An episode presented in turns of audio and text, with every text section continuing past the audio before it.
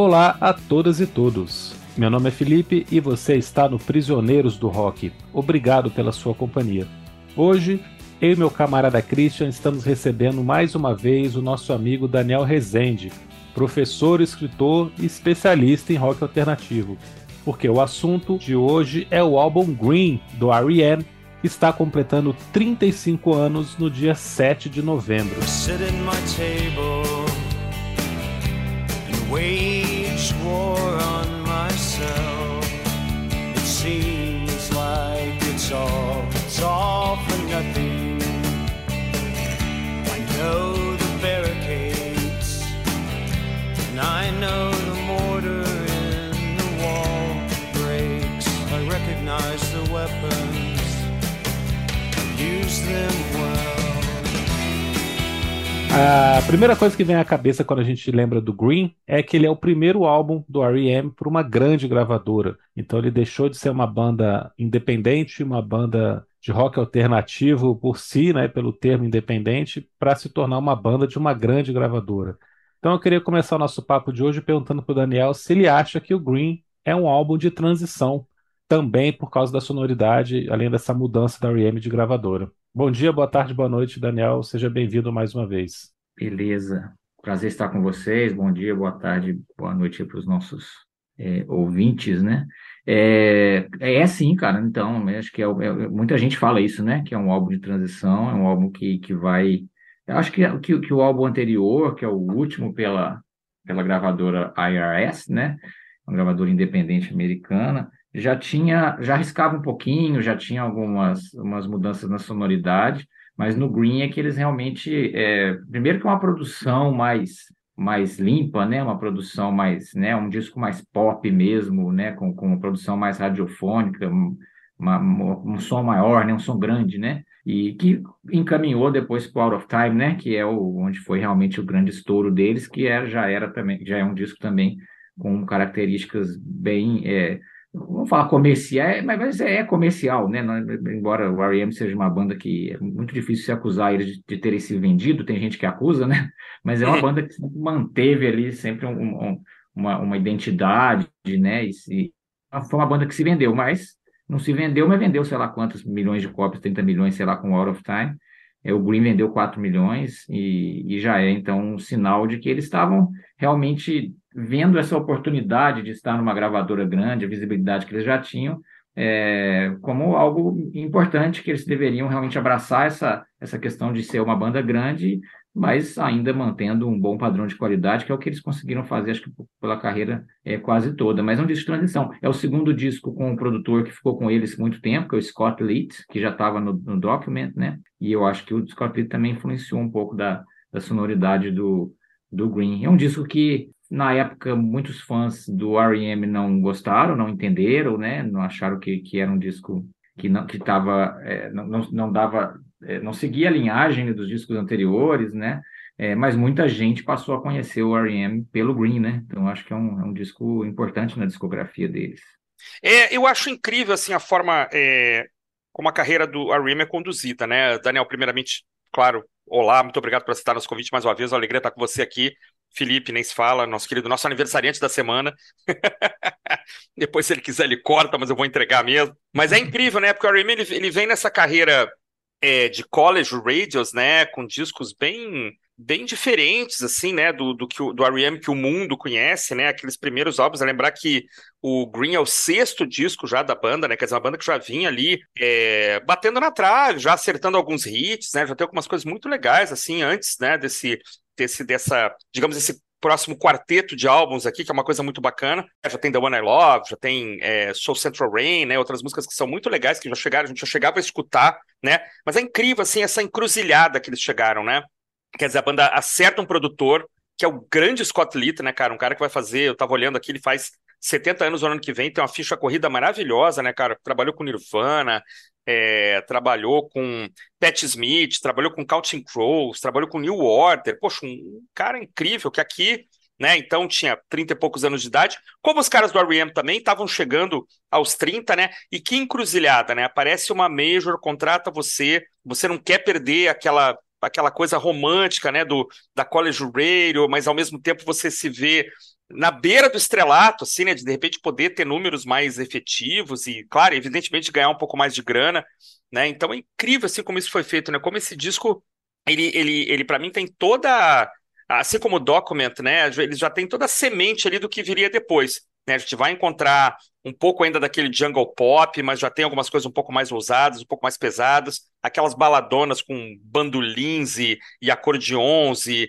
órgãos é, vintage, né? Como isso é bacana, assim, né? Como, claro que a gente já olha o R.E.M. É, de fora, né? A gente olha o R.E.M.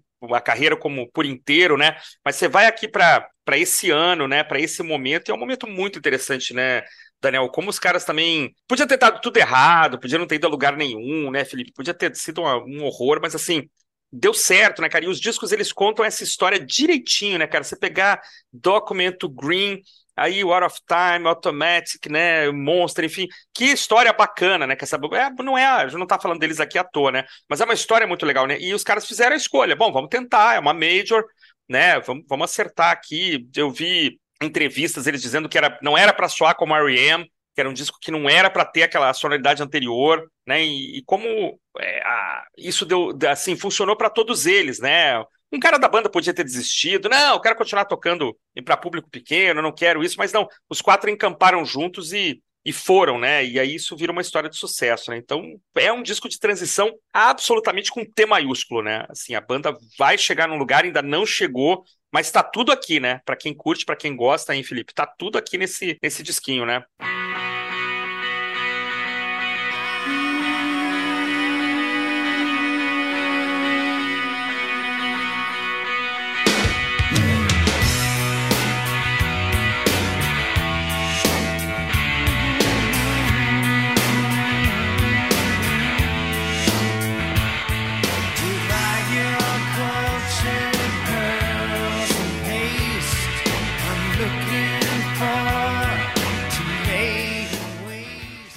um disco estranho para ser uma estreia numa major, né, numa grande gravadora. Eu fico pensando o que, que os executivos da Warner pensaram quando receberam esse disco pela primeira vez, porque ele, no primeiro momento, você acha que ele não tem uma coesão. São vários pequenos conjuntos de canções bem diferentes, né? Você tem as canções pop meio bobas, assim, propositalmente bobas, como a, a, faixa de abertura, você tem as canções acústicas ali com bandolim, é, você tem canções muito densas, né, muito clima, atmosfera pesadona também, que também são duas, três ali. Então você tem esses vários grupinhos e tem as, as músicas grandiosas, como né, para tocar em estádio, assim, que é uma coisa que eles já estavam também testando antes, que é que eles chegam. Pela última vez eles vão fazer isso, eu acho que eles não fazem mais nada tão parecido com isso, essa coisa grandiosa. E então são esses pequenos grupos ali que no primeiro momento você acha que não, não tem nada a ver, né? São, são tentativas de achar um rumo, de, né, coisas do passado, coisas que, que teriam depois do futuro também, esse bandolim que fica tão presente nos, nos dois discos posteriores. E mas no, no, final das contas o Scott Litt faz um trabalho de costurar tudo isso, de deixar tudo no, com, com a sonoridade muito parecida, muito agradável de escutar, muito cristalina, né? Um disco com uma produção muito clara, assim, diferente também do que acontecia, principalmente nos primeiros, que era tudo muito indie rock mesmo, abafado, né? O jungle pop ali se destacando, mas o resto tudo muito abafado. O vocal, principalmente, também era sempre difícil de entender. É, tanto que o fato do, do Michael Stipe ter colocado uma letra aqui foi, uma, um, foi um fato que virou notícia, né? Porque ninguém entendia o que ele cantava e as letras não estavam nos discos. Né? Então ele colocou uma letra. Para você prestar atenção só nessa letra. Né? Que foi muito engraçado. O que, que essa música tem de tão especial, né? Mereceu ser a primeira a aparecer no encarte, né? E é uma grande letra, né? É a The World Leader é, que tem. Né? É exatamente. Grande... É, é uma da, pra mim, uma das melhores músicas da carreira da banda. Uhum. Faz sentido mesmo ela estar tá aqui. Mas eu lembro de entrevista dele para a Bisa, ele dizendo que ele mesmo não entendia muito bem o que ele cantava e que ele e que ele mudava as letras também, e aí virou uma coisa meio mitológica, né? É, vira essa piada, né? Então essa, essa letra aparecer aqui é simbólica por causa disso. Mas ao mesmo tempo, é, eu acho que eles têm uma consciência muito grande do que eles estão fazendo, dessa escolha para ir para a Warner. É, não tinha mais condição deles ficarem na RES, eles eram uma banda muito grande. Eles já estavam vendendo mais de milhão de cópias no mercado americano, já estavam pegando top 10. né, com os, tanto o álbum quanto os singles, então era um caminho sem volta. Cara. Eles iam ficar ali presos, eles iam ter que ser, ser uma banda menor em todos os sentidos, se eles quisessem continuar numa gravadora independente. E ninguém pode falar que a carreira do R.E.M. a partir daqui não, não foi extremamente sólida, bem sucedida, né, em, em termos de Sim. comerciais, em termos de som também, né, de qualidade de, de álbuns, né, qualidade de tudo que eles fizeram, sempre foram muito íntegros, né? nunca fizeram um disco ruim, fizeram um disco morno, a gente até fez um episódio falando sobre isso, né? Eles têm um disco que a gente considerou É o mais, Around the, Around the Sun, né? é, mais sem sal, mas não ruim, né? Então esse primeiro passo aqui é muito legal da gente destacar, de conversar a respeito. Ele acaba ficando um pouco esquecido entre o, a, o ar cult das, da- dos álbuns da R.E.S., principalmente o Document, que tem músicas muito famosas, e o posterior, a Out of Time, que nem se fala. Então, É. fica aqui nesse meio do caminho, às vezes ele é um pouco esquecido. Apesar de ter sido o disco pelo qual eu conheci a R.E.M., depois, com o tempo, ele ficou meio de, de, de lado, assim, no, pros fãs, eu acho, né? É, eu lembro de ter ouvido na época que eu, eu conheci pelo R.E.M. pelo Out of Time. Eu lembro que meu primo tinha o Green, eu ouvi algumas vezes e eu sempre gravava. O que eu gostava, eu gravava em fita. E o Green nunca gravei. Então, assim, nunca gravei, nunca tive, nunca me chamou tanto a atenção. É, e eu acho que algum, o fato de alguns dos singles serem, como você falou, propositadamente bobos, né, mas de uma forma irônica, né, principalmente o Stand, né, que acho que foi a música que fez mais sucesso, que chegou no top 10, é uma música que às vezes afastou algumas pessoas mais, né, que estavam buscando, que estavam olhava aquilo ali e falou, poxa, mas, né, e hoje, uma, a gente mais maduro, a gente olha para trás e vê assim, pô, você entende o que, que, que, que eles estavam querendo dizer, mas na, na época pareceu uma coisa, pô, esses caras realmente estão fazendo uma musiquinha aqui de, de rádio, né? E, e- e- então muita gente não entendeu, talvez eu também não tenha entendido nesse sentido. Então nenhuma música do, com, com exceção de Orange Crush, né? Que é, é- que eu acho que é a música que talvez que se perpetuou como como a, a- a melhor. Eu, eu Ah, fiz um sim. exercício aqui rapidinho, porque Ó. no, no, no Spotify é, você só consegue ver as músicas, as cinco músicas mais tocadas, né, do, do artista, né? Mas no Uhum. Tidal, que eu tenho, eu tenho a assinatura do, do Tidal, você consegue ver a lista inteira, né? Ah, E aí, das 100 do R.E.M., só tem três desse disco. A, Olha. a, Olha Pop só. Song a 89 está em 91º, a Stand está em, Stand tá em 41º e só a Orange Crush que está lá em décimo, uma, uma Olha. honrosa. Então não é um disco que hoje em dia, por essa amostragem aí, por esse indicador, não é um disco que, que é muito amado, assim, muito ouvido pelos fãs, né? Então, embora essas músicas todas sejam músicas é pop, né? Que entrem né, em playlists aí, mesmo que não ouviu. Uma pessoa hoje em dia ouve uma música como Stand, como é, Pop Song 89, Get Up, elas são músicas fáceis de se ouvir. Você vai prestar atenção na letra, você vai achar meio esquisito, né? Mas, mas em termos de música é fácil.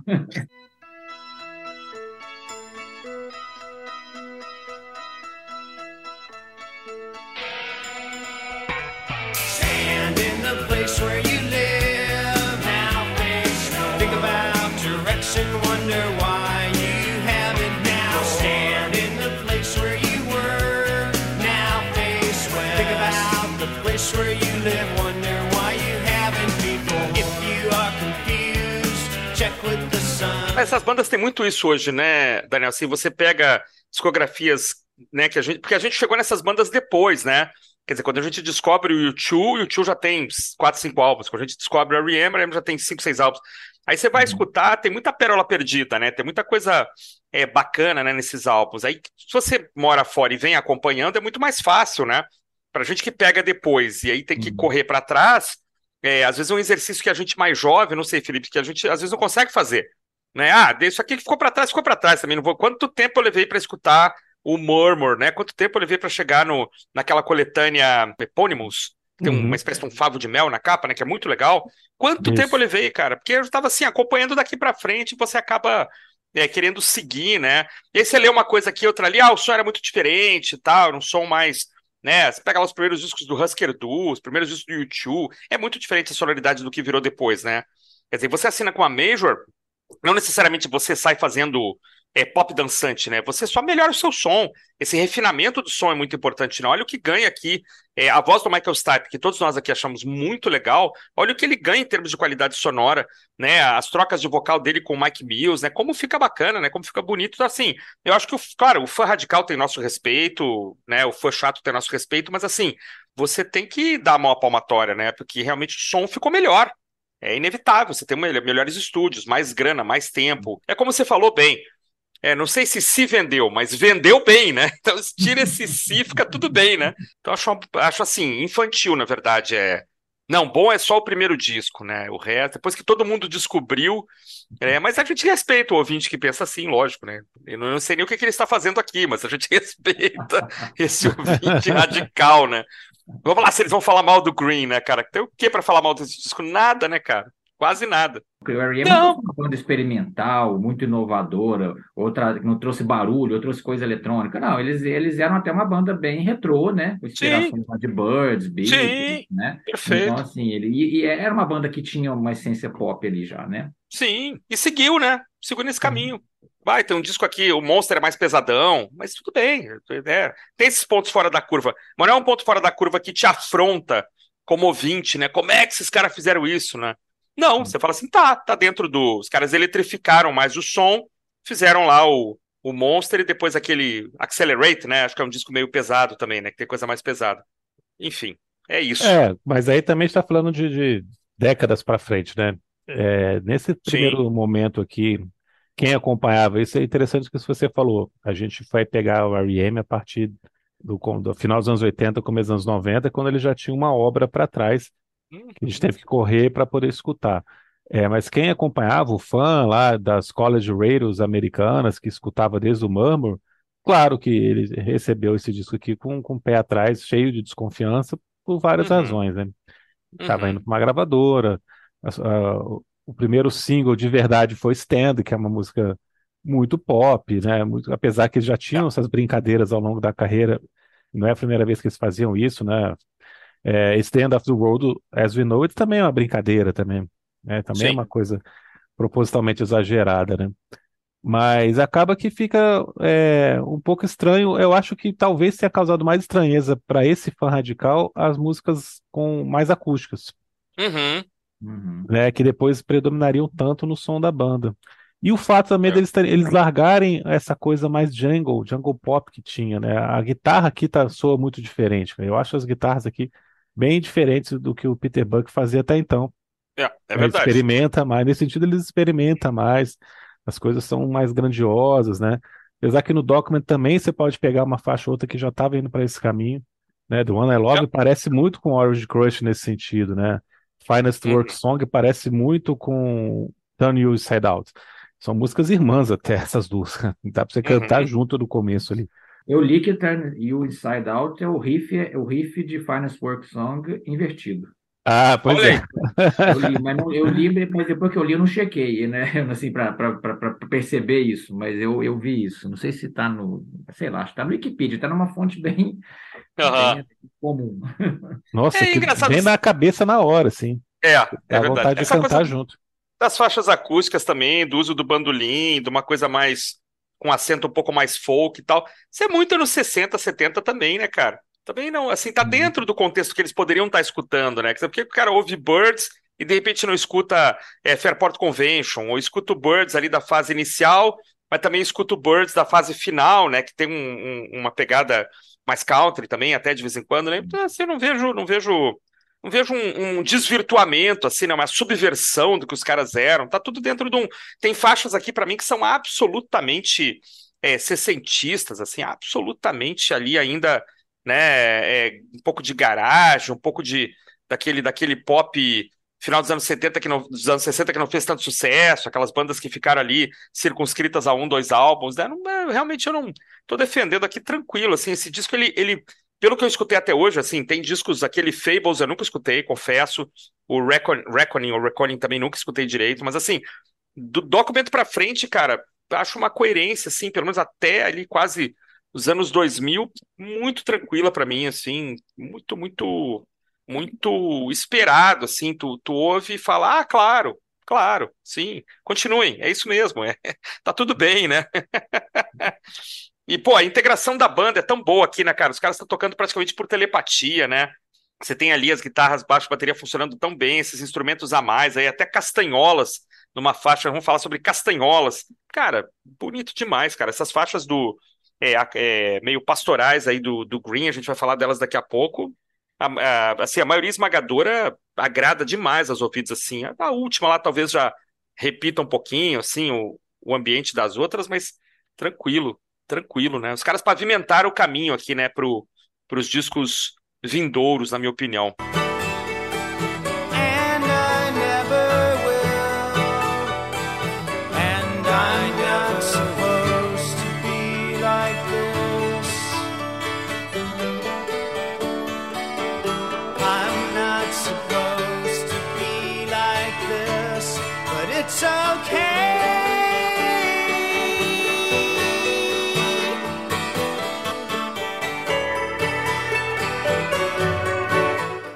Gosto dessa capa, queria deixar bem claro, então, que eu acho essa capa. Aliás, o RM não é bom de capa, cara. É Uma coisa bem Isso clara é aqui. verdade, cara. Eu não gosto também das capas, não. O R.E.M. em geral não é bom de capa, cara. Ah, que foi, Daniel? Desculpa, te cortei. As, as mais antigas eu não gosto, não. As mais, da, da partir de- do, do, do Automatic for the People eu até gosto, mas as outras eu não curto também, não. É, o Automatic é muito legal, mas não sei. Felipe, defenda aí sua tese. Não, a capa do Mummer eu acho belíssima, coisa sombria pra caramba. O Fables eu acho legal, divertida. né? Na época era mais interessante, hoje parece até uma coisa meio de, de videogame retrô. Parece aquele Minecraft, parece que é a imagem do Minecraft assim, que tirou. Os caras, o fã, o fã roxo vai dizer que eles anteciparam o É. Minecraft. Gosto da capa do Dogman também, gosto dessa. Daí lá e depois no, do Automatic em diante tem capas muito bonitas, né? A Eu capa do New. Adventures é maravilhosa. É, New Adventures é, talvez a melhor, talvez a melhor da banda. É. é. Mas essa aqui é- tem um negócio pra ser meio, meio low profile aí. Qual foi a ideia dos caras? Vocês sabem? A... Tem uma história que, esse, que eles estão falando do agente laranja que era usado na Guerra do Vietnã, que Tá. tem um- uma mensagem em relação a isso, né?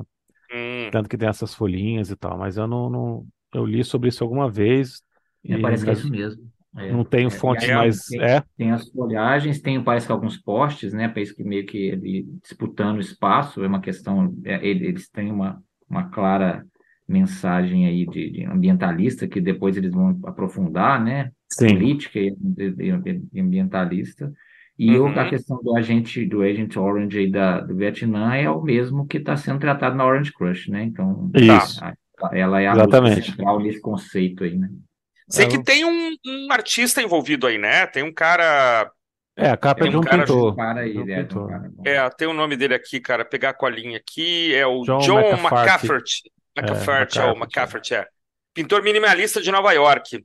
Ó, tô lendo aqui, ó. Cópias promocionais do álbum foram alojadas em um digipack lilás, coberto de tecido, com o título e o artista gravados e um número 4 em ambos os R's. Ou seja, o R de R.E.M. e o R de Green. E a cor e a textura são feitas para imitar a casca de uma árvore.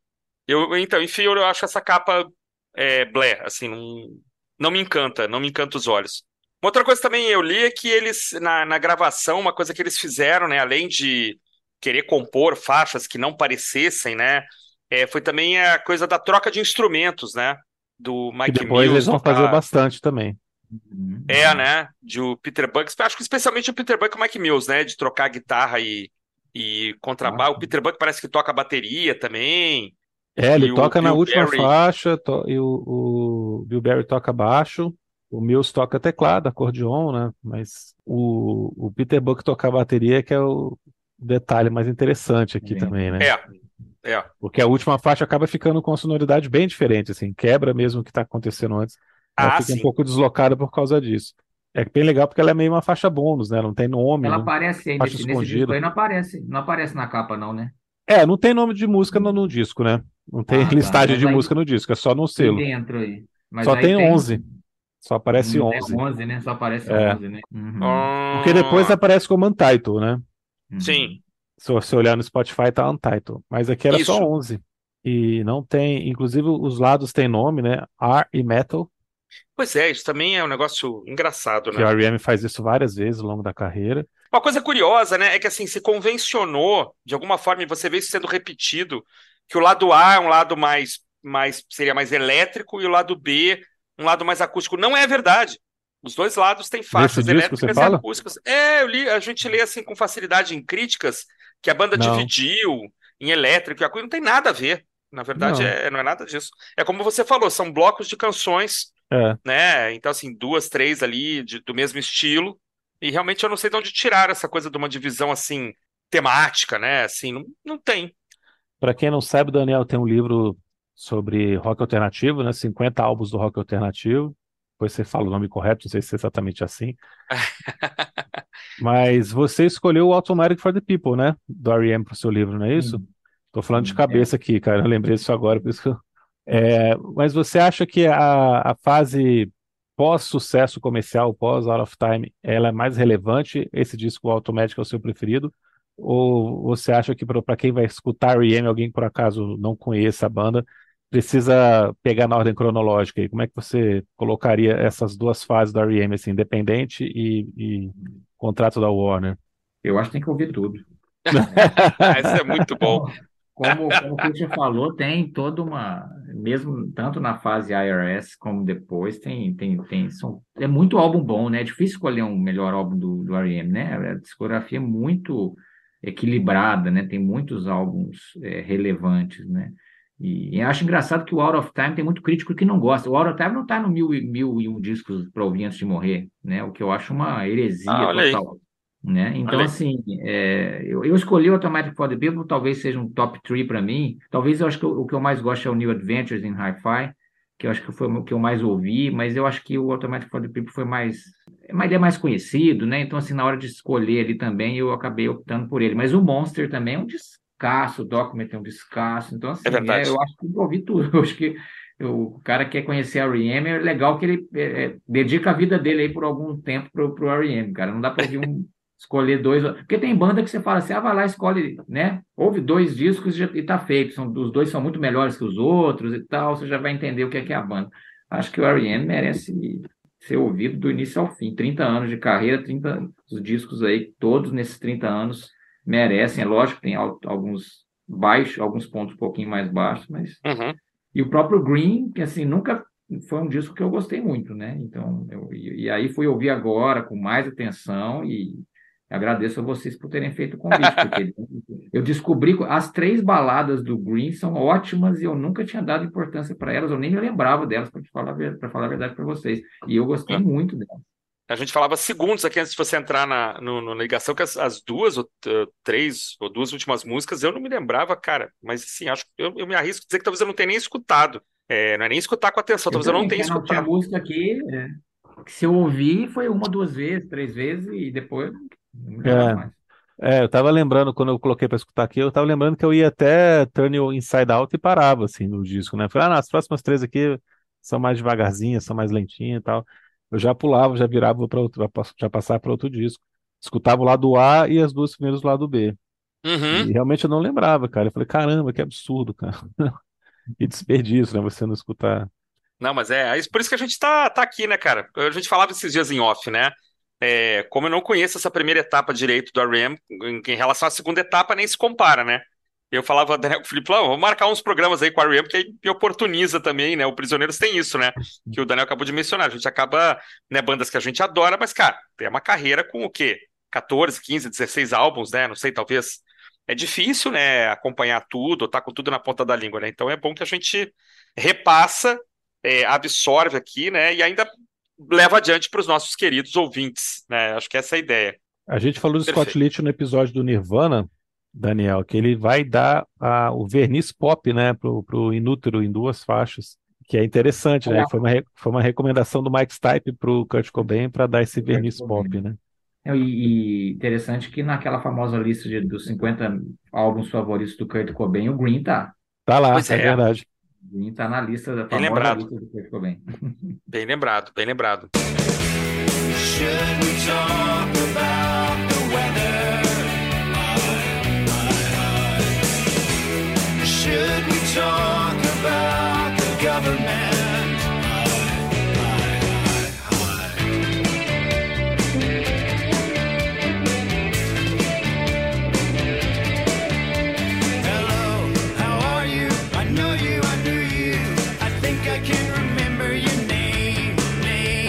É, vamos pro faixa a faixa, meus amigos. Vamos lá, Anca. É, o disco Daniel abre com uma das melhores músicas do disco ou não? Acho que não. Bom, Ah, que eu, eu, beleza. eu acho que eu, eu acho que é uma faixa legal, né? Que me pare, me remete a uma é bem pegajosa, né? Me remete ao eu, eu entendo o que eu entendo da faixa é uma, é uma, uma questão assim de falha de comunicação e tal, que ele confunde a pessoa com, na letra fala que confunde a pessoa com outra e e, e aí tem lá aquela questão da gente sempre should we talk about the weather, should we talk about the government, que é o, o, os trechos mais marcantes, né? Tipo assim, ah, vamos, vamos falar sobre trivialidades aqui, né? Sobre falar como é que tá o tempo, falar como é que tá. Sim, eu, eu acho que assim, é o mais interessante é ser uma letra tão esquisita, né? Estranha assim, numa música tão pop, né? Então assim, é, é então você está cantando uma coisa que você não sabe muito bem o que, que, a que está se referindo, o que é muito comum no R.E.M., principalmente na, no início dele, né? Porque o Michael Stipe sempre quis fazer letras é, é, bem herméticas, né? Bem estranhas. E aqui, apesar do Green ter letras um pouco mais, né? De mais, uma interpretação mais, mais fácil, mas pode ser enganoso, né? Pode ser bem enganoso. Então tem muita ironia aí por trás. Mas é uma faixa bem legal, agradável. é, gosto dela, mas não, não colocaria entre as melhores, não. Olha só, cara, interessante. É, cara, eu vejo a letra um pouquinho diferente. Eu vejo que ele está sendo irônico com o fato deles estarem indo para uma grande gravadora, eles, eles deixarem de ser aquela banda cult, né? Então ele está falando, pô, será que eu sou a mesma pessoa ainda? Será que você me reconhece, né? Será que eu, eu acho que eu me perdi, não sei mais quem eu sou? E aí o refrão é exatamente isso, né? A gente vai falar sobre o tempo, a gente vai falar sobre o governo, né? Ou seja, a gente vai falar sobre coisas banais ou a gente vai falar sobre coisas sérias, né? Então acho que ele Legal. faz essa brincadeira, o próprio nome da música já é uma brincadeira, né? Pop Song Uhum. 89. Então acho que tem isso ali como uma, uma piada interna ali que ele faz com os fãs antigos. E, Uhum. cara, e, e musicalmente ela é pegajosa pra caramba. Esse riff até enche o saco num, certo momento, né? Essa repetição desse riff é de propósito mesmo, para ser uma canção pop grudenta no, no estilo mais, mais repetitivo. E, mas acaba que funciona, né? É, eu já tive momentos de gostar mais dela, agora nessa audição aqui eu fiquei meio assim também de não colocar entre as melhores do disco, mas eu curto muito por essa brincadeira que eles fazem, por essa ironia. Você, Uhum. Christian. Cara, eu adoro essa faixa, cara. É, eu acho que ela tem um nome é, despretensioso, né, a princípio, mas que descreve exatamente o que ela é. Ela é uma pop song de 89, né? Assim, tem é, uma levada empolgante, o refrão é, para mim ficou absolutamente grudento, né? Eu lembrava dessa desse refrão, muito tempo que eu não escutava esse esse esse R.E.M., né? Mas eu lembrava, eu lembrei, assim que ele cantou é, Should Talk About the Weather, eu lembrei do Government imediatamente, né? Não tem como não lembrar. Uhum. Ele tem uma coisa de rock de garagem, 60s, assim, muito legal, assim, eu, eu gostei. Aliás, é uma dobradinha, né?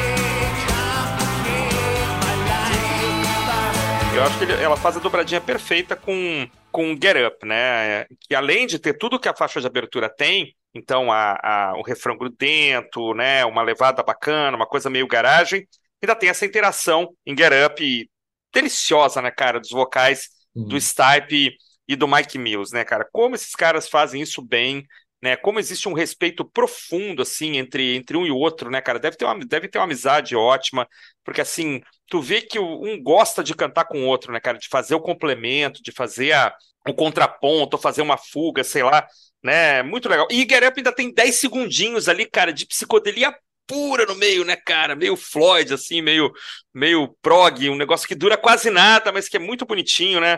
Então, assim, duas faixas de altíssimo nível, devem ser ótimas para tocar ao vivo. Não sei se a banda eh, tocava ao vivo na época, mas assim, para mim o disco começa num, num nível muito alto, cara. O que, que vocês acham? O que você acha de Get Up, Daniel? Gosto, gosto mais do que, do que, a, do que a primeira. E a- essa parte de psicodélia, acho que é- é- parece que parece ter um barulhinho de uma, uma musiquinha de, de, de, de- daquelas caixinhas de música, né? É, pode ser, meio- pode ser. coisa assim, porque, tá, porque ele se refere a dormir, a muito a, a, questão de sonho, né? De, de- Aham. É uma música que tem uma letra que fala Dreams they complicate my life, Sleep delays my life, né? Então ele faz uma, um, eu, eu acho que é uma, um detalhezinho relacionado com, com essa questão do, do de, de dormir. E, e, ele tem um e tem um riff meio distorcido, né? Tem um riff que tem um, um, Uhum. Um, um, efeito legal assim de distorção que é não era comum para eles, né? Tem outras músicas que tem até com mais intensidade, mas acho acho acho uma faixa também muito muito boa. Também foi lançada como single, acho que foi, né? Foi, É, foi, foi, foi. Acho que a quarta que foi lançada como single, né? Eu também gosto mais de Get Up do que Pop Song 89. Gosto muito dessa parte instrumental, essa coisa da guitarra, né? Como eu falei antes, eles vão largando esse jungle pop, tem um- umas coisas diferentes aqui nessa guitarra. É, esse climinha todo da, da, da- música, essas caixinhas de música no final ali tocando juntos, né? Dá um, um intervalozinho, uma ponte bem diferente. E, cara, isso que o Christian falou, ah, os dois cantando juntos é sempre muito legal, né? É sempre muito bem feito, como é que eles conseguem se encaixar perfeitamente, eu adoro. Adoro esse refrão também, Dreams They Complicate My Life, cantado de um jeito muito bonito. Acaba que da- das três silly songs aqui, silly pop songs, das três canções bobinhas pop, ela é a melhor, é a que eu gosto mais hoje em dia.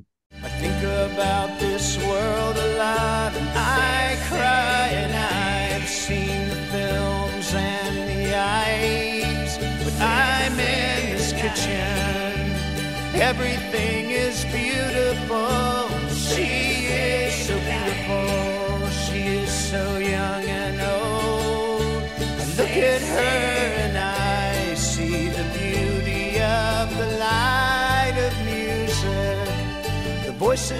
E aí nós temos uma quebra completa de, de clima para belíssima You Are The Everything, a primeira balada do disco, a primeira faixa com bandolim. Cara, eu acho essa música uma beleza assim indescritível de arrepiar, que eu sempre fiquei assim de queixo caído com essa música. E agora eu fiquei mais ainda, fiquei voltando várias vezes assim uns trechinhos, a, a ponte, os refrões assim são muito bonitos, cara. Também tem jogo de, de vozes aqui muito bem feito né? Eles, eles fazem um refrão que cresce com, com as vozes dobradas dos dois.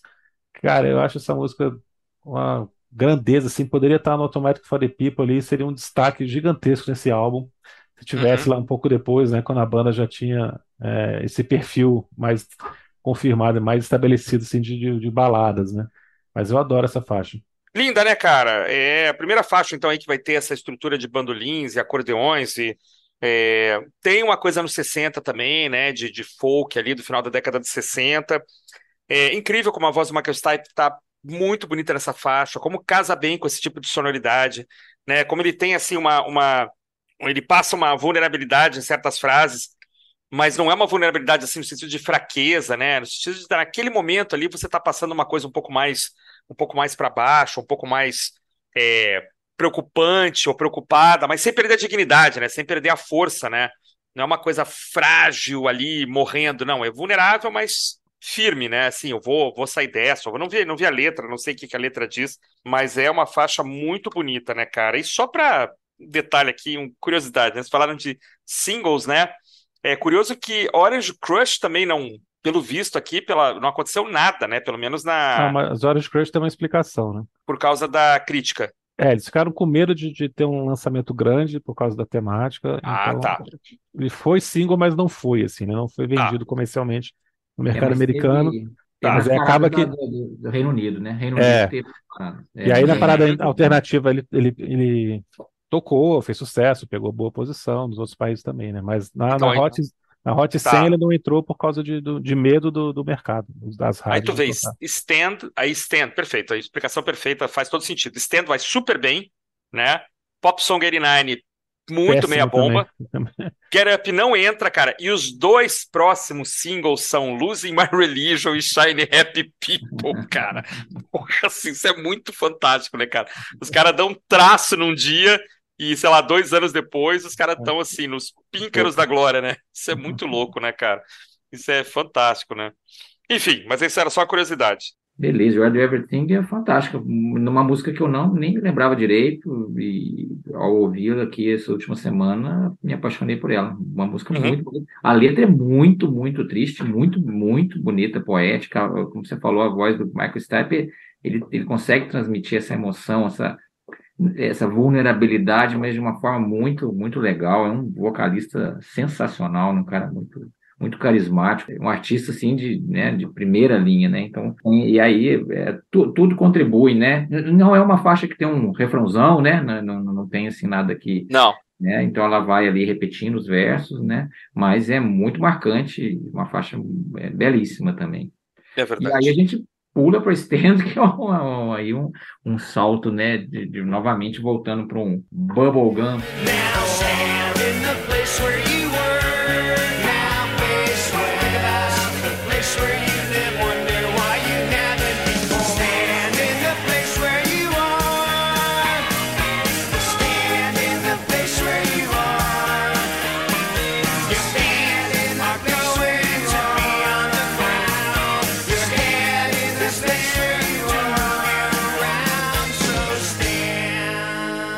bem repeti muito repetitivo, né? Eu acho que o que mais me incomoda na faixa é ela ser muito repetitiva, né? Ela é muito boa. Marco Sá parece- praticamente não para, de, não tem parte instrumental, ele canta o tempo inteiro, né?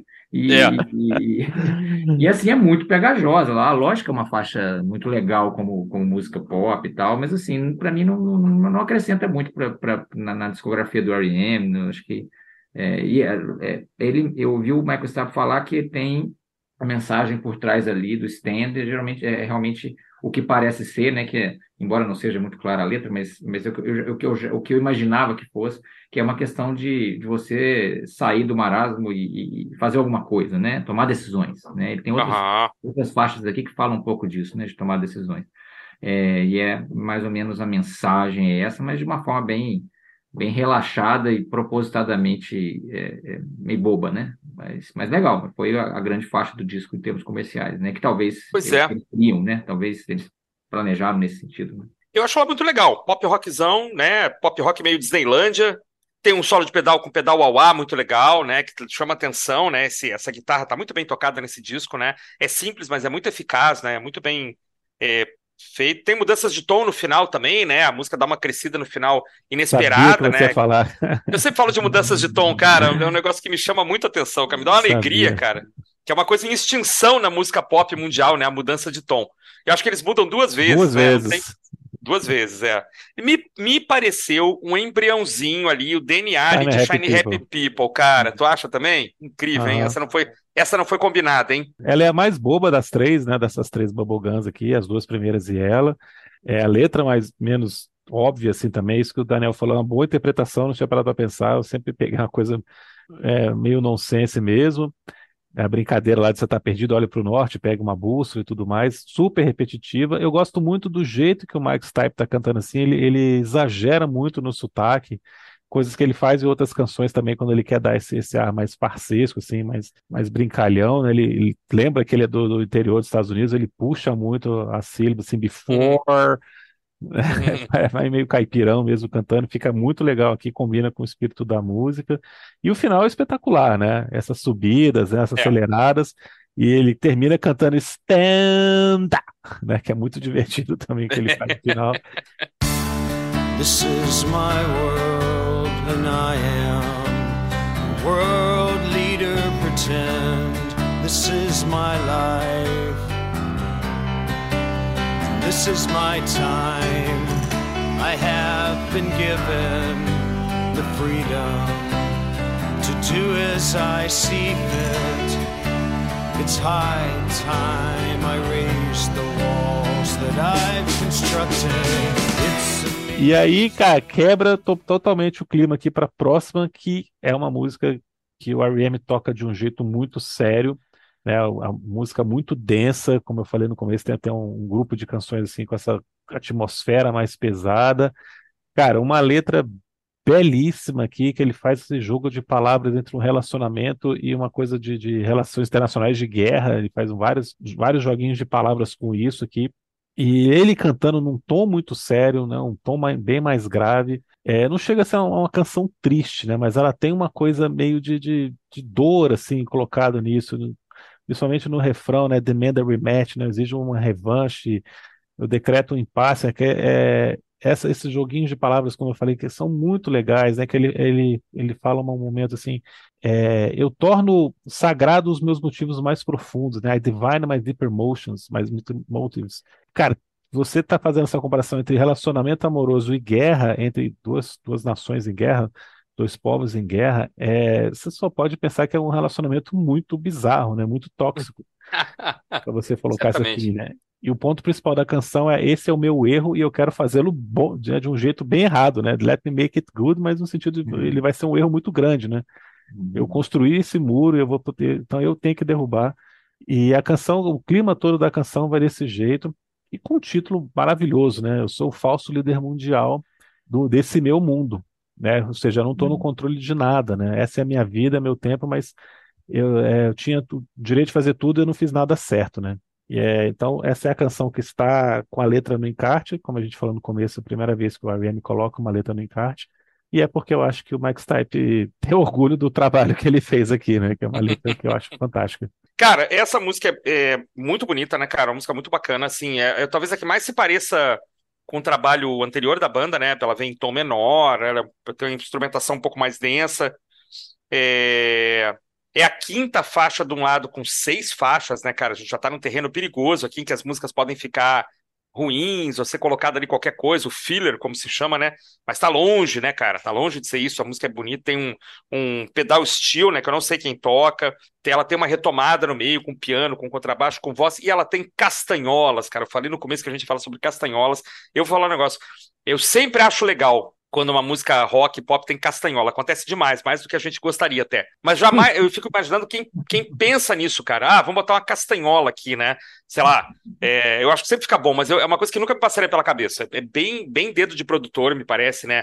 A parte de percussão. E, e castanhola tem um som tão característico, né, cara? Que você não tem como fugir da, da castanhola, né? Você ouve e ela fica na sua cabeça ali pra sempre, né? É uma ótima faixa, cara. Uma das melhores, talvez não a melhor do disco, mas uma das melhores. E a gente tá ainda, se vocês pensarem bem, num lado A longo já, né? Em números absolutos, mas, cara, intocável até o momento, né? Uma faixa um pouco menos, um, um pouco mais, mas tá um lado A incrível, né? Eu acho essa a melhor faixa. Eu, eu, eu gosto, Ah, sempre gostei muito dela e ela é solene, né? Ela é melancólica, ela é... O Felipe fez uma bela análise da letra, nem vou comentar porque ele, ele falou tudo, né?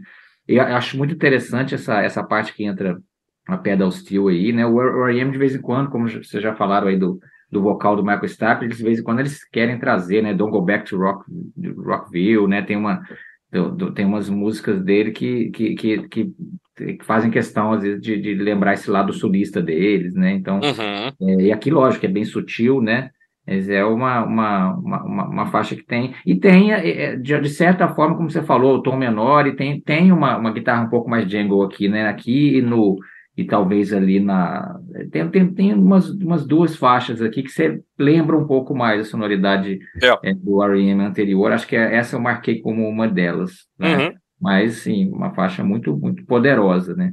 É, e aí ela emenda uma outra balada, né? Que começa muito esquisita, né? The Wrong Child. I've watched the children come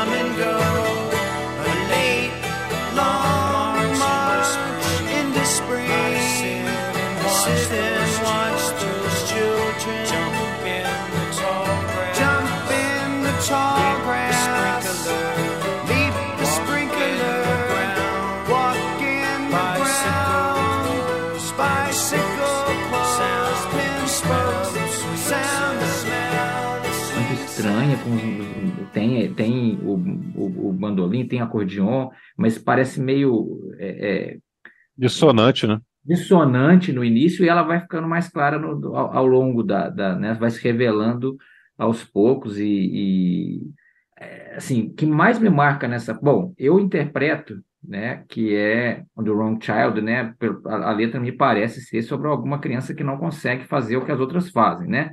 Pode ser que um monte de subtexto aí por trás, mas interpretando desse jeito me parece assim, é, é, é, uma, é uma letra muito pesada, né?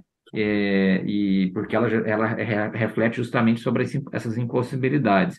E ele fala no meio que eu try to, to, to, to sing a rap song, né? Mas na verdade não tem nada de rap. E o final, como ele faz aquele It's okay, né? O It's okay não tem nada de ok, né? É querer Isso. que seja ok, mas não tem nada de ok. Então é devastador. Eu acho que uma faixa assim, para terminar o primeiro lado e você dar uma respirada para botar para passar para o segundo lado. É, eu acho uma faixa belíssima, muito impactante. Ela começa de um jeito esquisito, ela essa parte inicial, ela parece que está alguma coisa fora do lugar, as vozes parece que não estão encaixadas com o instrumental, não sei. Mas aí depois eu, eu parei para pensar que talvez a ideia tenha sido exatamente essa, é causar esse incômodo porque tem muito a ver com a letra. Me peguei pensando que esse Wrong Child talvez fosse o, o Michael Stipe falando de si, da sexualidade dele, que aqui ele não havia ainda se assumido como homossexual. Talvez ele tenha fazendo um jogo também, uma brincadeira aí com, com as palavras, né? Uma metáfora de que ele seria essa criança errada, né? Ele que seria que não, não se encaixava nas, na- nas coisas normais, ditas normais, né?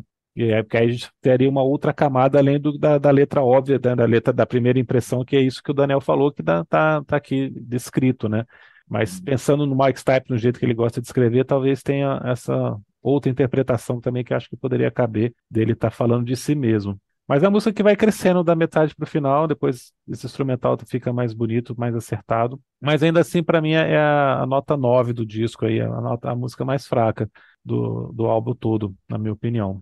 Cara, é mesmo, que coisa. Eu achei a música mais lindamente triste, assim, do disco, né? Ela, ela é muito triste. Qualquer que seja a interpretação, acho que as duas que vocês apresentaram aí são as mais possíveis, né? Se é que a gente pode ousar, né, é, interpretar o Michael Stipe, mas enfim, de fato é um, há um desajuste instrumental, há um desajuste textual, né? A letra mostra bem, né? A gente pensou que pode ser uma criança é, portadora de alguma necessidade especial, então é, pode ser a questão da sexualidade. Vocês foram cirúrgicos aí na, na, na, na análise, né? E essa nota que ele faz é muito bonita, cara. Uma nota alta, uma nota, né? Passa um desespero, passa uma vontade de, de eu fiquei pensando na, numa criança surda, numa criança muda, né, ou dentro do espectro autista, alguma coisa, né, de não, de não conseguir expressar ou de ser mal compreendida pelos amigos ou pela sociedade, né, e essa nota é o ponto culminante, né, dessa, dessa vontade de aparecer, ou dessa vontade de ser compreendido, de ser entendido, é muito bonito, cara, eu, é, não, não, por conta dessa estrutura toda, e talvez da letra que eu tenha mais, mais prestado atenção de todas, é, essa música jamais vai poder constar assim na minha lista de ah, 9.9, né? Assim, ela, ela realmente é uma música que eu até marquei aqui para depois escutar de novo, mais uma vez, olhar essa letra de novo, porque ela realmente é fecha melancolicamente, né, esse lado, mas uma música muito, muito bonita e eu achei das, na verdade, das das pastorais aí achei a melhor. E o nome é, o nome já é cortante, né? Já é aquela coisa de você não sabe bem por que, que você não está sendo aceito, porque você não está sendo é, notado, né? E, então, assim, aí você se culpa, enfim, isso é isso bateu forte mesmo. Fecha o lado, assim, o que o Daniel falou, para, respira, já foram seis faixas, né? Essa última, então, com esse toque, assim, né, de uma melancolia enorme. E aí vem talvez o é, a música que ficou mais conhecida, né?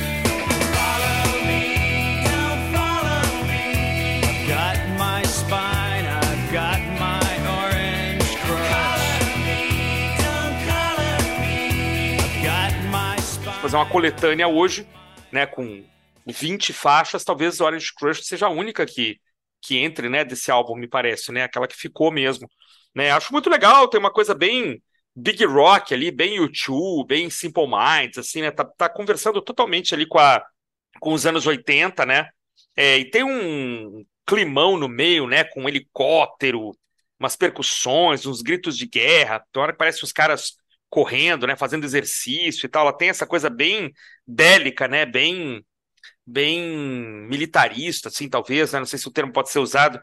E de novo os vocais, né, cara? De novo, vamos chovendo molhado. E eu fico pensando assim, que coisa maravilhosa deve ter é, você ter uma banda e tem o Mike Mills na banda, né, cara? Isso deve dar uma tranquilidade, né, cara? Ó, tem um vocal aqui, deixa que eu faço. É como ter o Roger Taylor, né? Como ter é, sei lá, um vocalista de apoio, assim, que assume às vezes um protagonismo, né? Não sei se até aqui o Mike Mills já vai ter cantado alguma faixa sozinho, depois isso vai acontecer, né? Não, porque no, no Around the Sun a gente pontuou exatamente que ele faz falta, né? Não tem vocal de apoio. Exatamente, exatamente, perfeito, perfeito. Cara, você falou aí, eu só fui dando check aqui, né? É Simple Minds, é U2, demais, assim, essa coisa grandiosa, né? Essa, essa introdução de bateria. Tem um pouquinho disso já no disco anterior, mas eu acho que Orange Crush, como eu falei no começo, é o último momento que a R.E.M. faz uma coisa desse jeito, esse rock de arena tão escancarado, assim, né? Tão explícito. Depois eles vão fazer coisas mais sutis, assim. É, Foi a primeira música do R.E.M. que eu escutei. É, eu tinha um amigo que gravou essa música numa fita cassete, me mostrou, eu fiquei impactado, assim, fui atrás desse disco, tanto que foi o primeiro disco que eu comprei por causa disso. Mas Uhum. escutando hoje, ela me parece estranha, cara. Eu adoro, continuo achando sensacional, mas pensar que é uma música do R.E.M. eu acho muito estranho. Barulho de helicóptero, essa bateria, essa coisa, os gritos lá de meio, meio, militarizado, tem a ver com a letra, né? Como o Daniel falou no começo, é uma relação com a Guerra do Vietnã, com a gente laranja está sendo dito aqui, tem versos aqui no meio da música sobre isso, né? Somos ag- agentes da liberdade e tudo mais. Somos sua, sirva sua consciência no exterior, tem uns versos assim bem explícitos sobre isso. Mas hoje é, me peguei pensando que essa música não tem nada de R.E.M., né? É muito esquisito pensar que eles já fizeram uma coisa como essa aqui. Essa bateria é o que mais chama atenção, né? É. Bem 80 mesmo, aquela coisa bem É. destacada, né? Vigorosa. Bom, falaram tudo. Eu, eu, eu, eu, eu queria perguntar para vocês, que ela, ela já começa com Follow Me, Don't Follow Me, tá, tá, tá. O, o refrão em si é só o, o, não é? Qual é o refrão dessa música? É, é na hora que chega no, no que não, ou seja, o refrão é só, é, não, não tem letra, né? Você pode interpretar também que ela começa com refrão, né? O É, não, então, é- Sempre foi a minha. Sempre foi a minha né? interpretação. É, começa ou não com o refrão? Ou tem dois refrões também. Ou É. tem dois. é, mas eu pensei mais porque me remeteu ao. Porque o Michael Stipe é muito fã do pós-punk britânico ali, do Wire, do Gang of Four, e o Wire tinha músicas que Tinha. eles não colocavam, o refrão deles era só. É, é, é, a, a par- a parte do refrão não tinha letra, entendeu? Uhum. É, eu acho isso muito legal. Né? E eu não- pensei que poderia ser uma inspiração. Porque tem muita coisa que o, que o Michael Stipe gosta, como Television, Wire, Gang of Four, que não aparece muito no, no, na sonoridade do R.E.M., né? Pelo menos de forma muito explícita, né? E, e são bandas que ele sempre declarou foram grandes é, influências, né? Mas é, mas é muito interessante essa música. Talvez tenha, você pode interpretar que tenha dois refrões. Mas é uma música muito, muito é, poderosa do ponto de vista de apelo, né? Assim, de, de você a ouve a primeira vez e, e, e você fica com ela na cabeça, não só porque a produção é muito cristalina e muito, muito, né, valoriza muito, tem essas, esses, esse riff legal, essas power chords aí, mas também porque a música é muito, a, a melodia é muito legal e, e muito asso, assoviável, assobiável, cantável, sei lá. É.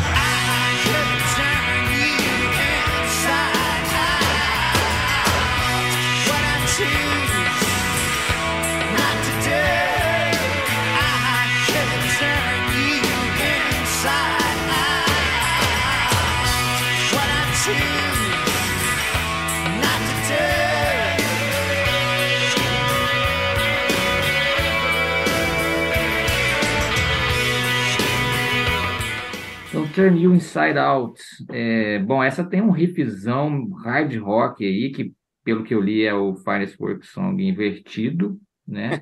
Tem uns efeitos de prato, assim, tem uma produção bem, bem legal também. E a, a, a, letra também tem um caráter, para mim, político, né? Tem, eu, já, eu, eu li também que pode ser por causa de fama, né? De, de, pode estar relacionado com fama, mas é, fala muito de escolha, de poder, né? De, de coisas desse tipo, né? É, I believe in what you do, né? Tem, tem, tem umas coisas também dessa, dessa, talvez dessa, do poder que pode ser, sei lá, de, poder de governantes ou de grandes corporações ou, né, Uhum. ou alguma ou de estar no poder por estar por causa da fama, não sei, não consigo decifrar muito isso não, mas é uma música legal, não é uma música que me chame tanta atenção assim, mas é uma, uma música legal, eu gosto, eu gosto dela também. É, ela vai na mesma linha, né, de, de Orange, só acho ela bem mais pesada, é, um pesado quase meio monster, assim, né, remete a alguns climas lá que a banda vai desenvolver depois, né, no, no disco pesado da banda, né, que é o, que é o, o inesperado Monster, compõe bem assim o disco, não é uma música assim absolutamente memorável, tá? Vou lembrar depois pro resto da vida, mas ela na, na audição, no, no prolongar do disco, ela vai muito bem. É, você acha, Felipe, você acha que ela conversa com essa coisa mais pesada que a banda vai fazer mais tarde? Conversa, conversa com certeza, cara. É, Ela tem muito a ver com, com o som do Monster mesmo, com essa coisa mais pesada. Ela, diferente do Orange Crush, que é uma coisa mais rock de arena, mais anos 80 mesmo, ela, ela já tem um, um, um pezinho aqui, até um- dá pra brincar que é um proto-grunge aqui, né? Se você Uhum, colocar que o Monster é o disco grunge do R.E.M., então ela é um proto-grunge. Uhum. É, mas é muito curioso isso que o Daniel falou, né? Que são os acordes de Finest Work Song, porque quando começou a tocar, eu falei, caramba, é Finest Work Song mesmo, né? Você consegue cantar junto quase. Dá essa sensação, dá uma, uma sensação meio estranha até. Mas depois ela pega outro rumo, eu acho bem legal, eu acho que a interpretação da letra tem muito a ver com política, sim. Lembrar que esse disco sai no ano que é, ele estava tendo eleição, o Partido Republicano já estava dois mandatos no poder e ganharia o terceiro, né? E o R.E.M. Hum. sempre foi uma banda a favor do, do Partido Democrata nos Estados Unidos. E, então acho que tem esse lado político mesmo aqui. É, seria a vitória do George Bush pai nesse momento Hum. aqui. Então seriam 12 anos de Partido Republicano. Mas eu acho que ela cresce bastante. Eu gosto dessa coisa mais pesada dele, gosto muito desse refrão. Mais uma vez aqui as, as duas vozes fazendo, cantando junto. A última música mais agitada, a música, música mais roquezão mesmo, né? As É. outras têm um outro clima. E aí a gente vai para a última pastoral, como o Christian está chamando, Uhum. que é Hair Shirt. I am not the type of dog that could keep you waiting for no good reason. Run a carbon black test on my jaw,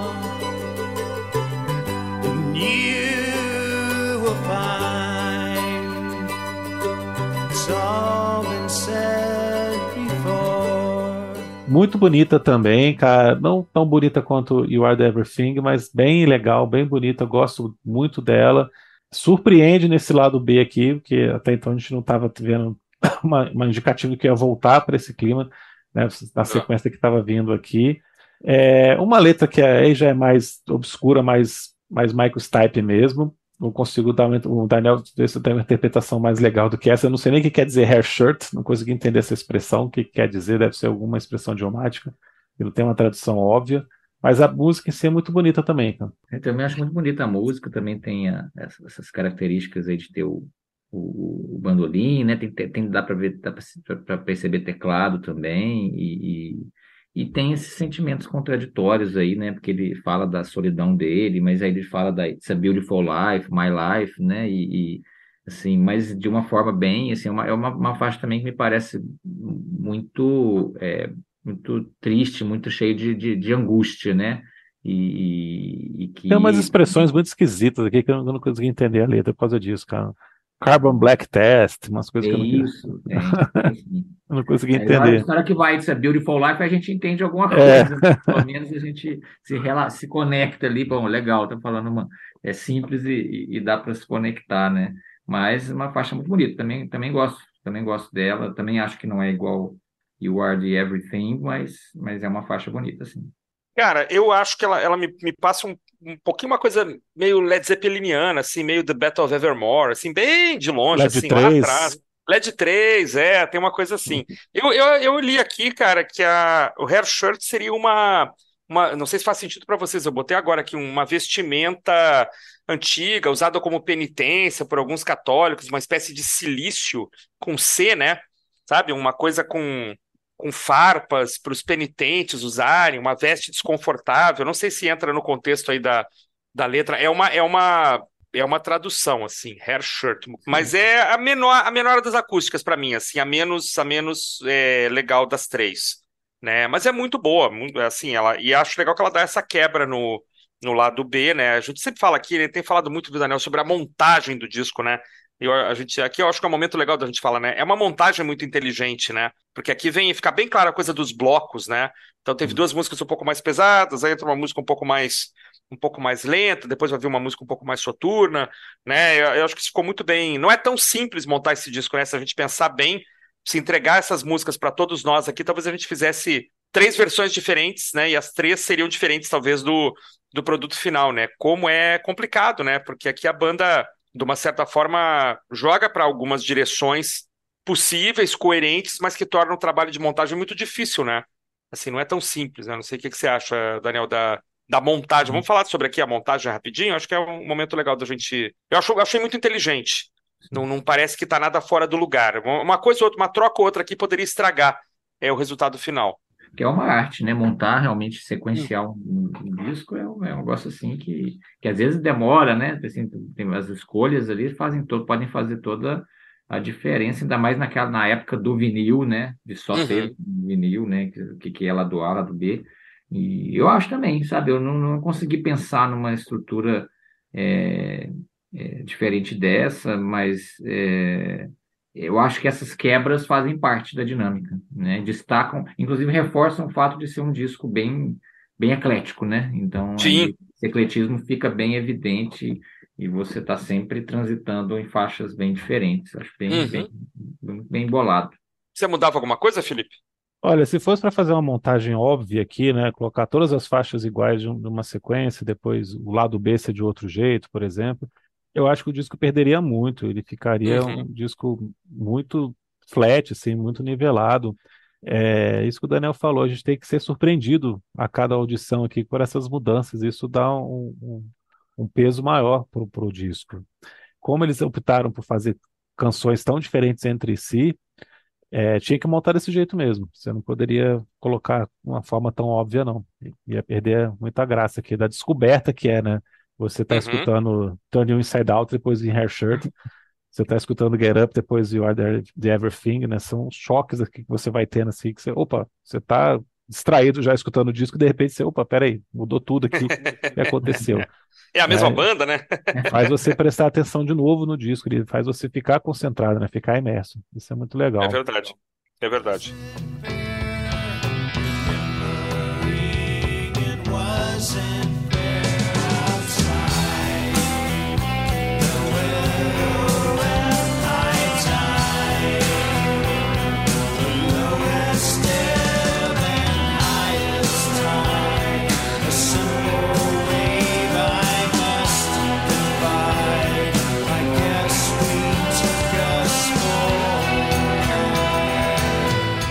gente vai pra I Remember California.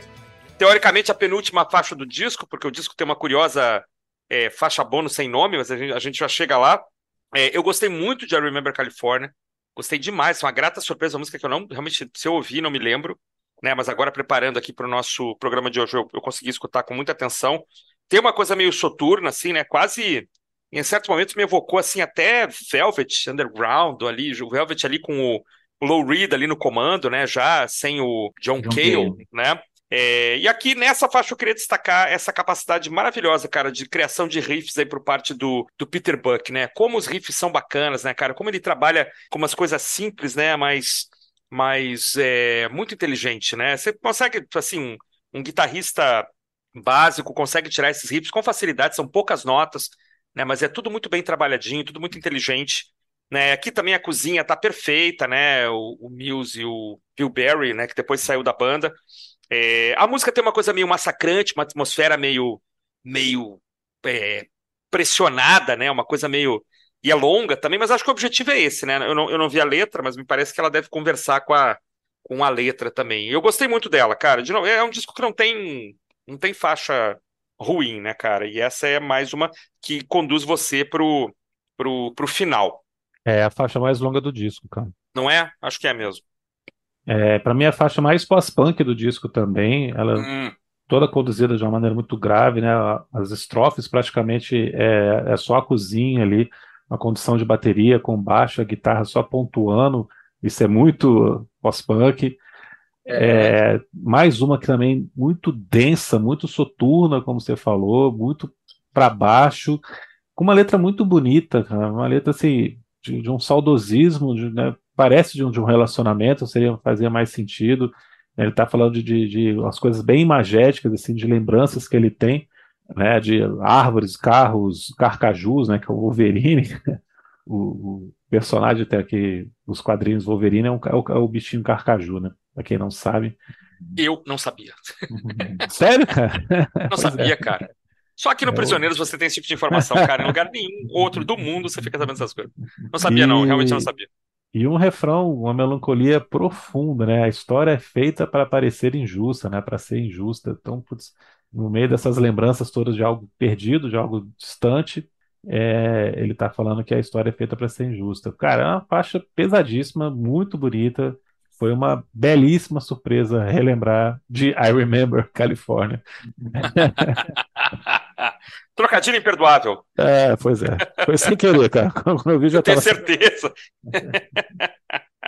Muito bem, não, cima embaixo. Eu acho ela bem sinistra. Eu, eu, eu- vocês estão falando aí que ela, que ela né, do, do caráter assim bem pesado dela, né? Eu acho o riff bem sinistro, assim, né? Ela, ela te, te, te chama a atenção e te, te coloca no, no, no, no clima, né, de, de música bem, bem, como você falou, Felipe, bem pós-punk e a letra também bem, muito bem construída e com essa que passa essa sensação mesmo de, de uma uma lembrança, né, de algo aí, de talvez de um relacionamento, com, com uma certa nostalgia aí, né, com, com lamentando provavelmente pelo todo o peso ali, você, você vê um, um lamento, né, esse, esse refrão é contundente nesse sentido e uma faixa muito bonita que eu também não não lembrava. Então foi aí um grande bônus aí de ouvir foi foi, foi descobrir essa faixa.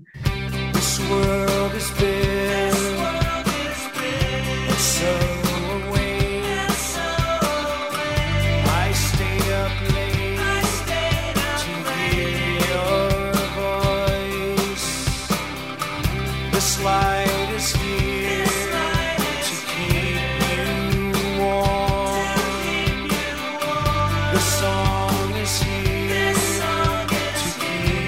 E aí a última, que talvez é a mais fraca, né? Acho que assim é uma faixa também que me, me parece. A, a letra é totalmente indecifrável, né? Tem um jogo de vocais legais, legal, né? Que é a característica do, da, da- do, do, do Mike Mills e do Michael Stipe.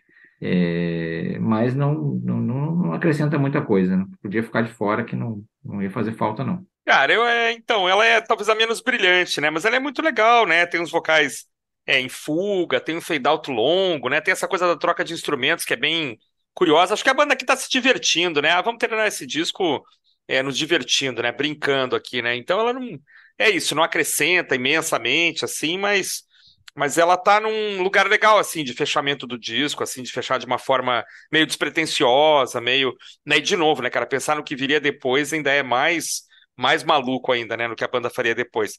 Mas acho que ela fecha bem.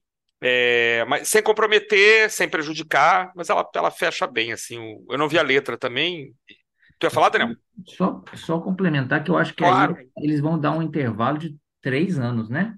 Eu É falei dois, né? que- eu acho que é Pronto. Três anos, Eu três acho que é o anos, é. maior que eles tiveram na carreira até aquele momento. Eu não sei se depois, não, depois teve, né? Mais pra frente, sim. Eles, eles meio que, acho que o Out of Time, não sei quando começou a ser feito o Out of Time, mas esses três anos para eles, acho que foram um tempo assim para eles realmente agora, bom, agora vamos, né? Mas não sei nem se eles imaginar, imaginavam que, que seria tanto, né? Mas eh, Ah, eu acho que não tinha como, cara. não tinha como imaginar isso não, Não. né? Uhum. Mas repetindo o que a gente falou no começo, o disco não tem o nome das faixas no encarte ou na capa, na contracapa, em lugar nenhum, só no selo mesmo do vinil. E lá no vinil só aparece o número 11, e mais nada, que também é um detalhe engraçado, né? O número 11 e não o número 5 do lado 2, né? Uhum. Já era também uma sequência de 1 a 11, não de, de dois lados. Uhum. Então ela é a faixa 11, inclusive em alguns lugares é, ela aparece como Elevens, né? A décima primeira. Hum. E não Untitled também. Se você for procurar aí a letra dela, por exemplo, que eu estava olhando, aparece como décima primeira e não Untitled. É, é isso que vocês falaram, cara. Ela é um ótimo fechamento, se destaca pela troca dos instrumentos. Eu gosto do teclado, gosto do jogo de vozes, mais uma vez aqui, principalmente no final. É uma letra mais, mais otimista, esperançosa, apesar de achar que a música como um todo tem um clima um pouco agridoce né, de, de uma letra de, de vamos vamos agarrar ao que importa, vamos para frente, né, o mundo o mundo é grande e tal, se segure, vai em frente. E mas assim, acho que para ser, encerra, ser encerramento para uma música que nem título tem, ela acaba que te- cumpre muito bem esse papel, né? Se ela não tivesse aqui também, ela não tem nada a ver com o restante do álbum no- na, na sonoridade, até pelo, pelo fato de eles terem trocado os instrumentos também, acho que contribui para o clima dela ficar um pouco diferente, né, pro, no arranjo. Se ela não tivesse aqui também, tudo bem, não, não, seria um problema tão grande. Mas eu acho que ela, ela é bem bonitinha, assim, para ser o que ela é, né? Faixa de encerramento, meio faixa bônus aqui, mesmo no vinil. Então eu gosto dela, sim. Números, É, Christian. Temos números, meus amigos, temos números. O disco atingiu algumas posições aí interessantes da Nova Zelândia, Estados Unidos, sexto lugar na Nova Zelândia, décimo segundo nos Estados Unidos, vigésimo sétimo na Inglaterra. Os singles a gente já falou, né? E vendagens muito boas nos Estados Unidos, né? 2 milhões de cópias, que dá dupla platina, né? Na Inglaterra, 300 mil, que é platina, e outros países da Europa também teve uma venda ali, na Espanha e tal. É, não é uma loucura, assim, não, é uma insanidade. Eu não sei quando é que ele chegou a 2 milhões nos Estados Unidos também, né? Uma coisa Depois do ver sucesso, depois. depois do sucesso do, do Out of Time e do Automatic. É, né? Aí ele che- puxou os outros, chegar, né? é, ele puxou os outros. Mas mesmo assim, um detalhe interessante é que ele fica numa posição pior do que o, o Document, que era o disco ainda da gravadora independente que chegou no décimo lugar, né? Pois é, curioso, né?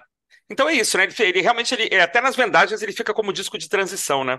Quer É. dizer, ele, ele é um pouco pior que o anterior, e claro, quando vem depois o sucesso mundial, aí a banda é, vai atingir vendas estratosféricas e, e posições muito boas, né? Né? Quer dizer, a banda tava ali, eu, se fosse um executivo da Warner, eu ia ficar incomodado, ia ficar meio preocupado. Pô, será que a gente fez uma, uma boa contratação, né? E por sorte a gravadora, eu não sei por quantos discos eles assinaram, geralmente não é para um só, né? Você assina ali para três, quatro, enfim. É, É, eu lembro que na época eles assinaram um contrato super longo e super caro. Foi uma coisa Ah, que chamou legal. muita atenção, porque era inédito, né? Uma banda que estava vindo de uma gravadora pequena ter assinado um contrato tão bom com uma grande gravadora. Era 12 milhões Ah. de dólares, alguma coisa assim. É, na época era um valor absurdo para uma assinatura assim, para sei lá quantos discos já para muitos álbuns, né? Não só dois ou três. Só lembrar também que dessa geração do R.E.M., do rock independente, college rock americano, Sonic Youth, acho que o Soul Asylum também, o Husker Du, Replacements foram os primeiros ali, né? Mais ou menos nessa mesma época. Ninguém vendeu igual ao R.E.M., né? No primeiro. é verdade, é verdade. Né? Ah, não O chega nem vendia perto, 200, nossa. vendia 200 mil, o Husker Du vendeu 200 mil, o Replacements vendeu mal lá no Team, né? O Aham. Um pouquinho depois, né? O Gu, Gu, né? Mas eu não sei quanto, quanto que o, o Gu vendeu, mas com certeza não foi tanto quanto, né? Ah, não. o Green, né? E- É, Não, a gente, a gente fez o episódio do, do Copper Blue. Eu lembro que a gente olhou que foi o grande sucesso do Mold, foi 300 mil cópias. 300 mil Olha aí. cópias, né? É, eu tava nesse episódio, né? É, Foi, a 300 gente Tava, fez, tava, é. foi mesmo. É, e o Husker Du fez um- É, o Husker Du fez um disco que acabou, né? Fez o Warehouse lá, né? Fez dois, né? Fez dois. O Candy O Candy Apple Grey e o Ware- Warehouse, é. Warehouse, que é um descasso, mas aí a banda termina, né? Sim. Essas vendagens da R.E.M. aqui são assustadoras, né? Para as origens da banda e para o tempo de carreira que eles tinham. É verdade. E É, que e é um bom, né? tempo. É, que bom, não. E é isso, né? Um tempo em que você ainda podia construir uma carreira, assim, com, sem tanta pressão também, né? Acho que hoje isso mudou tanto, né? A banda aí chegar no sexto, sétimo disco ainda razoavelmente desconhecido e de repente aparecer. Acho que é uma coisa cada vez mais rara hoje, né?